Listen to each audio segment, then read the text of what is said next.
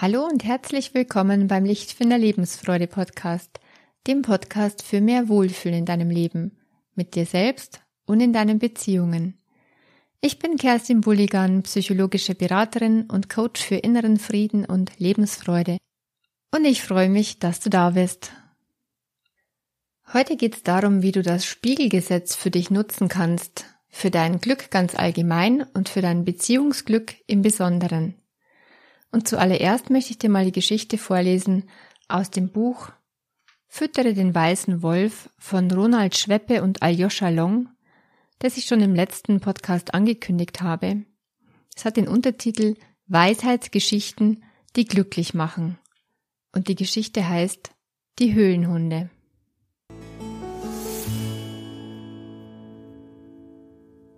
Der Hund galt im ganzen Dorf als ängstlich.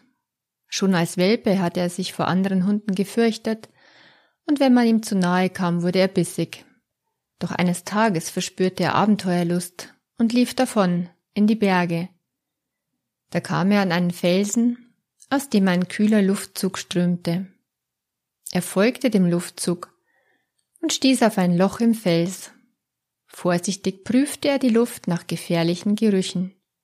Lange zögerte er, doch es roch nur nach Berg und Wald, also kroch er hinein.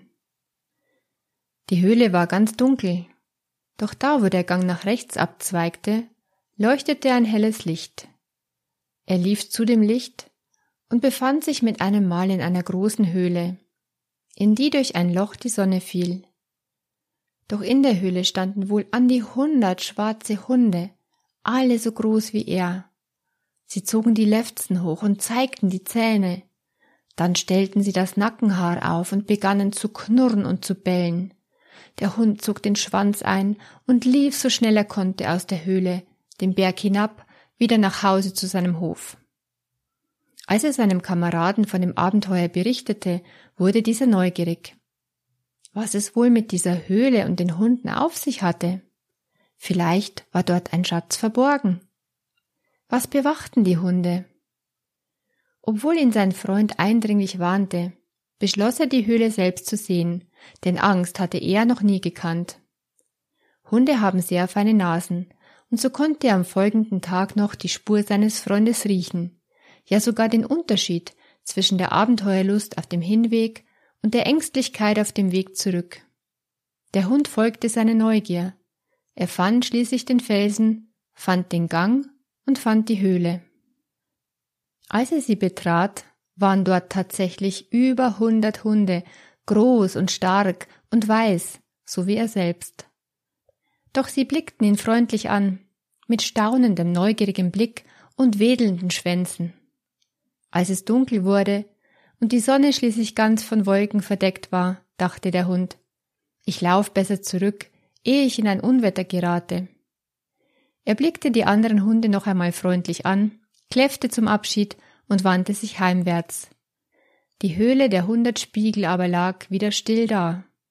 Nur die Spiegel spiegelten einander wieder.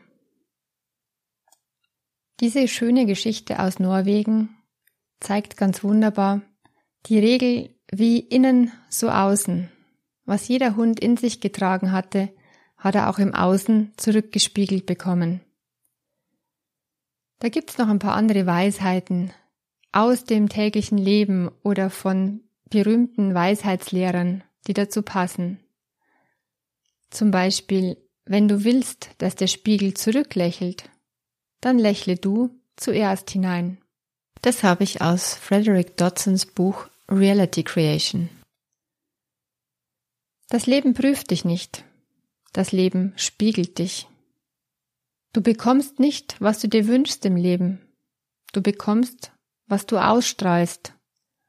Letztlich bekommst du, was du bist. Diese Weisheit habe ich von meinem großen Mentor bekommen, Jim Fortin. Ein erstaunlicher Mann, sehr empfehlenswert auch sein Podcast.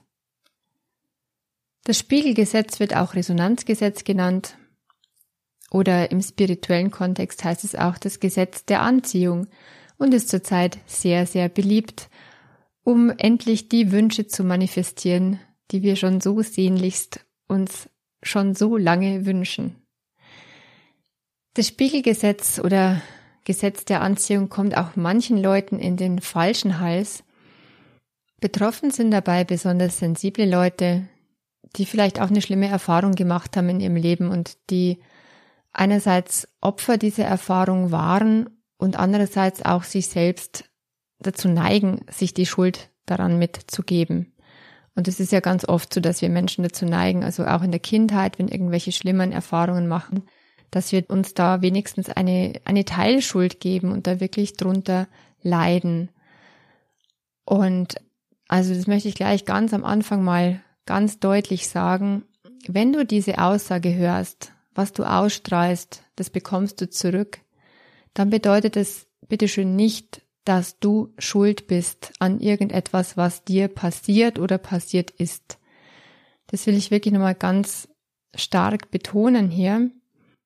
Es gibt nämlich meiner, ich will es nicht Glauben nennen, weil ich keine Religion damit verbinde, meiner Ansicht nach äh, oder festen Überzeugung nach gibt es den Faktor Seelenerfahrung, den wir Menschlein nicht wirklich verstehen. Und so muss scheinbar jede Seele ihre Erfahrungen machen darunter tatsächlich viele leidvolle über die vielen Leben, die wir leben. Doch ich bin überzeugt, dass wir nicht nur die Chance haben, im Lauf unserer Leben aus den leidvollen Erfahrungen immer mehr herauszugelangen, so dass wir immer weniger davon machen müssen. Ich glaube sogar, dass es unsere Lebensaufgabe ist, zu lernen aus all den schmerzvollen Erfahrungen so dass wir letztlich gestärkt auf einer höheren Stufe daraus hervorgehen. So gib dir bitte niemals die Schuld, wenn dir Leid oder Schmerz passiert ist. Verbuch es unter notwendiger Erfahrung deiner Seele. Den Grund, warum, wieso, wissen wir nicht genau. Wissen wir letztlich nicht. In einer vergangenen Folge habe ich versucht, darauf genauere Antwort zu geben. Die große Frage nach dem Warum heißt die Folge. Okay, also, du hast diese Erfahrung nun mal gemacht. Nun hast du die Chance daraus zu lernen und neu zu wählen. Dich nicht in Schuldgefühlen, Reue und Bedauern zu vergraben und dein Leben lang dran zu knabbern, sondern du darfst dir vergeben. Du darfst dir vergeben, du darfst dem Leben vergeben und du darfst den Menschen vergeben, die daran beteiligt waren und denen du vielleicht, vielleicht auch zu Recht die Schuld gibst. Und wenn ich sag vergeben, dann nicht, weil du es gut heißt. Keinesfalls musst du nicht gut heißen, sondern Vergebung dient einzig und allein dem Ziel, dass du diese Erfahrung, diese alte Erfahrung als offenbar notwendige Lernerfahrung verbuchst und dann weitergehen kannst, befreit von dem alten Ballast und dann nach vorne schaust, in Richtung deiner höheren Entwicklung, in die Richtung, in die du möchtest, in die Richtung, in die dir gut tut. Jedes Mal, wenn du dich für die höhere Gefühlsschwingung entscheidest, für Hoffnung und neues Vertrauen, kommst du ein Stück vorwärts in deiner Entwicklung. Und Entwicklung kannst du dabei ganz wörtlich nehmen, so wickelst du nämlich nach und nach alles Leidvolle ab, alles, was nicht länger zu dir gehört, und dein strahlendes Selbst kommt immer mehr zum Vorschein, das, was du wirklich bist, ganz tief innen drin, deine Essenz. Je höher du immer wieder gefühlsmäßig schwingst, umso mehr wirst du Gutes ganz automatisch in dein Leben ziehen. Ja, das war mal vorneweg, dass gleich die Schuldfrage bitteschön geklärt ist. Es ist keine Schuld verbunden. Es geht heute tatsächlich darum, wie du es positiv für dich nutzen kannst. Und ja, wenn es jetzt so ist, dass das Leben dir zurückspiegelt, was du sozusagen hineingibst, dann ist die Frage, ja, wie kannst du denn so ein fröhlicher Mensch werden, so ein hochschwingender Mensch werden, dem das Leben all das Schöne zurückspiegelt.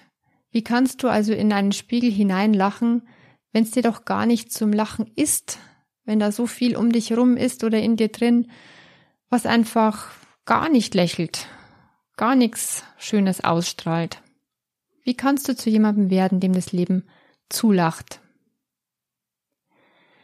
Im letzten Podcast, in der letzten Folge, wo es ums Wünschen geht und wie du bekommst, was du wirklich willst, da habe ich schon die Dankbarkeit erwähnt. Dankbarkeit für alles, was du schon hast, um in eine gute Energie zu kommen. Ich möchte noch dazu ergänzen, in Bezug auf deine Wünsche. Formuliere deine Dankbarkeit am besten so, als wäre das Gewünschte bereits jetzt vorhanden. Das ist tatsächlich der spirituelle Trick dabei, nach dem Gesetz der Anziehung. So kommst du nämlich in die Energie, die genau das anzieht, was du eben gerne anziehen möchtest. Ja, als wäre das Gewünschte bereits vorhanden, was zugegebenermaßen gar nicht so leicht ist. Und dennoch ist es einfach eine gewisse Übungssache, würde ich sagen. Zum Beispiel immer bevor ich Leuten helfe, immer bevor ich eine Sitzung habe, immer bevor ich einen Podcast mache oder bevor ich was anderes Kreatives tue, dann danke ich schon im Vorhinein dafür. Danke, dass ich beitragen kann, etwas Gutes zu bewegen. Danke, dass ich beitragen kann zu einer guten Veränderung. Und es wirkt. Ich kann nur sagen, es wirkt. Es wirkt jedes Mal wieder. Ich verbinde mich kurz vorher mit allem, was ist. Schließe kurz die Augen, atme einmal durch und sprich diesen Dank aus, so als wäre es schon geschehen. Probier es einfach aus. Es ist eine Übungssache und es wächst das Vertrauen, wenn du dann jedes Mal wieder bemerkst, wie es immer besser gelingt. Viel Freude beim Ausprobieren. Nächster Tipp oder nächste Regel. Gib, was du bekommen willst. Eine uralte Weisheit. Wenn du mehr Respekt und Höflichkeit zum Beispiel möchtest von deiner Umwelt, von deinen Teenagerkindern oder von deinen Kollegen oder deinem Chef, sei du selbst respektvoll und höflich zu anderen. Und, ganz wichtig, sei du selbst respektvoll und höflich zu dir selbst. Das ist nämlich oft der Kern- und Knackpunkt. Dazu ein wichtiger Hinweis. Tipp 1. Dreh deine Vorwürfe um und prüfe sie. Jeder von uns rennt tagtäglich mit so und so viel Vorwürfen im Herzen rum. Vorwürfe an den Partner, Vorwürfe an die Kinder, Vorwürfe an den doofen Nachbarn, der schon wieder die Tonne verrutscht hat oder vor der eigenen Haustür nicht gekehrt hat und sich dann über die Blätter bei uns beschwert. Ähm, liebe Nachbarn, das hat nichts mit euch zu tun, es ist nur ein Beispiel hier, falls ihr das hören solltet. Also dreh deine Vorwürfe um und prüfe sie. Und das ist tatsächlich jetzt was, was überhaupt nichts Esoterisches ist, sondern einfach blanke Psychologie, blanke kognitive und Verhaltenspsychologie. Es ist immer wieder faszinierend, wie ein Vorwurf, den man nach außen schickt, ein paar Mal umgedreht werden kann und dabei tatsächlich auch wahr ist. Der hat immer etwas Wahres dran, wenn man den mehrmals umdreht. Und das mache ich so gern nach Byron Katie's The Work. Das Buch von ihr kann ich nur immer wieder ans Herz legen. Ich packe es auch gerne in die Show Notes unten rein. Auch wenn es jetzt vielleicht nicht augenscheinlich zum, zum Thema passt, wie man das Spiegelgesetz für sich nutzt. Doch ich meine, solange du solche Vorwürfe in deinem Kopf hast, strahlst du, also ich, ich finde, es passt schon sehr, sehr gut dazu, weil solange strahlst du nicht das aus, was du gerne anziehen möchtest. Solange du zum Beispiel den Vorwurf hast, ich bin meinem Partner, meiner Partnerin scheißegal, Bleiben wir mal beim Beispiel Partner. Ich bin meinem Partner scheißegal. Dann drehen wir es doch mal um. Er ist sich selbst scheißegal. Ja, stimmt, er achtet auch nicht wirklich auf sich und funktioniert nur noch für die Arbeit. Wenn ich es mir genau überlege, geht es ihm gesundheitlich auch gar nicht wirklich gut. Von seinen Kindern hat er gar nichts und auch keine Freizeit mehr. Also der Satz, er ist sich selbst scheißegal, stimmt sehr wohl auch. Nächste Umdrehung. Ich bin mir selbst scheißegal. Puh, ja, wenn ich es mir so recht anschaue, also jetzt nicht ich, es ist nur ein Beispiel. Ich lege zu wenig Wert auf meine Bedürfnisse. Und ich übergehe sogar körperliche Grenzen, um Sachen noch fertig zu bekommen. Ja, also auch das ist leider wahr in mancher Hinsicht. Nicht 100 Prozent, doch es steckt ein wahrer Kern drin. Nächste Umdrehung. Er ist mir scheißegal. Hm. Wenn ich ehrlich bin, sagt die Klientin dann, wenn ich ehrlich bin, manchmal ja. Und ja klar, ich spiegle ihm das dann zurück und tue es tatsächlich genau so. Ich mache es genauso wie er. Ich zeige ihm, dass er mir scheißegal ist.